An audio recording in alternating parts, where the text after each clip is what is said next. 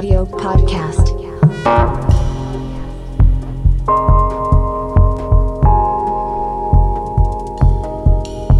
Ideas and emotions through the sound.